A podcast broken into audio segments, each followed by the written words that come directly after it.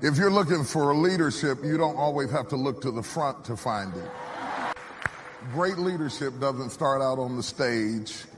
It doesn't start out as governors or mayors or presidents or CEOs or managers. Great leadership starts out in the back.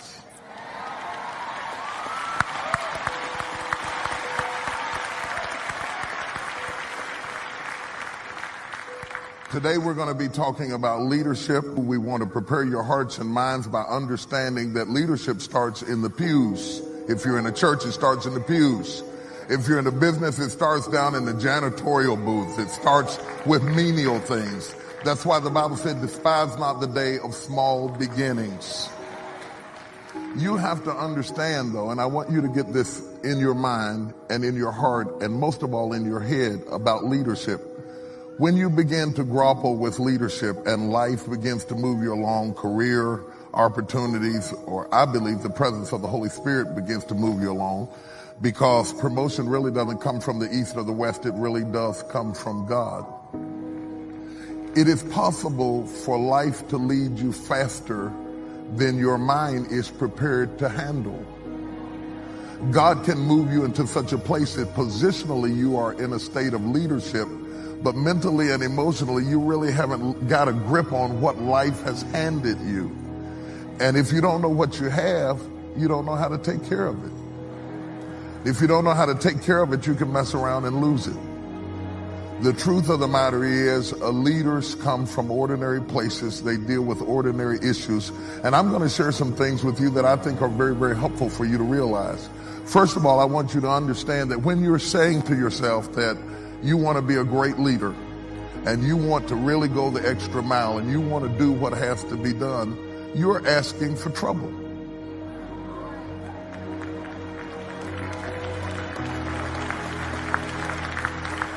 You are absolutely asking for trouble. You're asking for trouble. And if you think about this a minute, you, will learn a very important concept that I think you need to understand in the corporate world, in the business world, they actually pay you more money as you move up the ladder with more responsibility.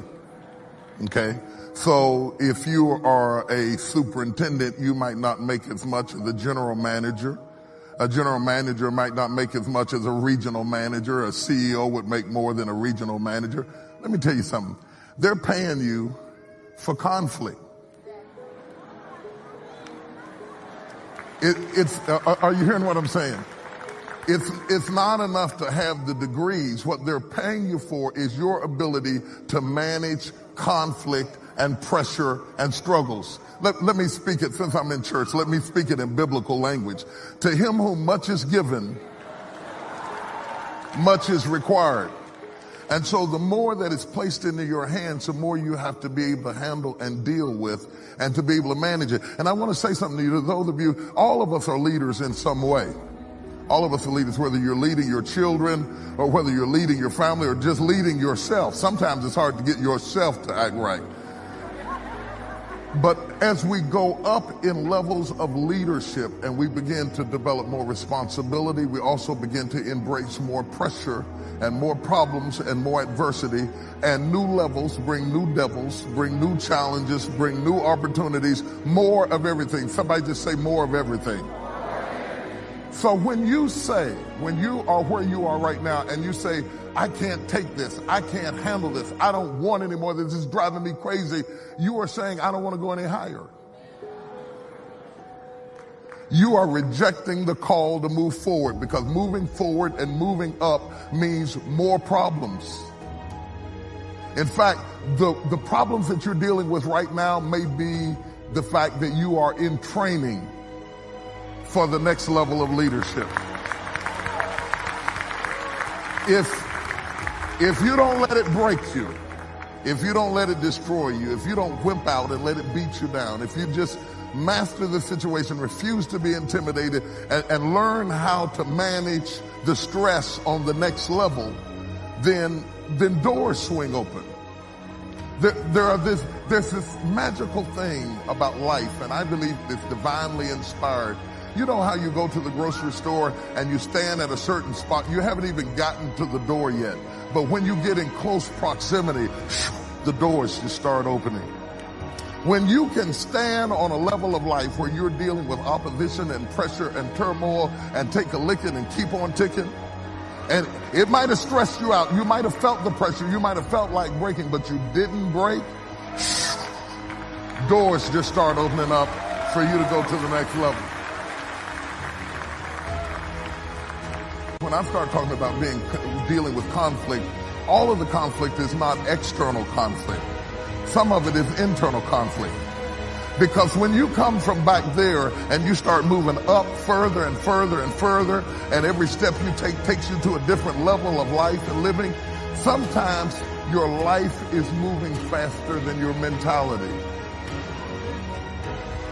You can be, have the desk you dreamed about, the position you wanted, the ministry you wanted, the opportunity you wanted, and everything moved up except your perception of yourself. Are you following what I'm saying to you? And I want you to understand something that when, when God begins to move you along in life, it's not an elevator. It's, it's a step by step process. So many people at- attempt to move forward in a rapid motion. They want to go from midnight to morning. They want to go from, uh, from the basement to the presidential suite in one step. That's not what you want.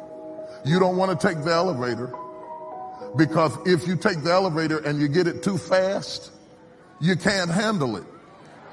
You, you can't handle it. Oh, you, I know you want the money, but you can't handle the pressure and the problems and the conflict and the criticism and the opposition. And so God has designed it that you would move along in steps, in stages, not too fast and every time you take a step, you have to kind of balance yourself and get used to this level of opposition, this level of controversy, this level of conflict, this level of criticism, because again, that's what they're paying you for, is managing trouble.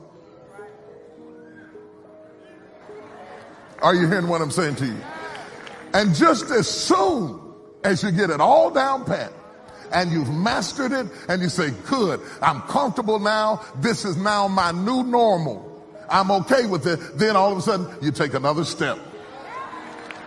You're back in a situation where you're learning again and you're being hit in places you never expected to be hit before and you're dealing with life on another level. And that happens whether you're in a corporation, whether you're in a church, or whether you're a family and you just had another child. Every time you have a child, new conflict, new problems, new things to deal with, more to manage, more to handle. You just got used to having one. You come back from the doctor. Now you're getting ready to have two. Everything's got to shift. Everything's got to move. Everything you learned about the first child doesn't work on the second child. uh, come on, somebody knows what I'm talking about.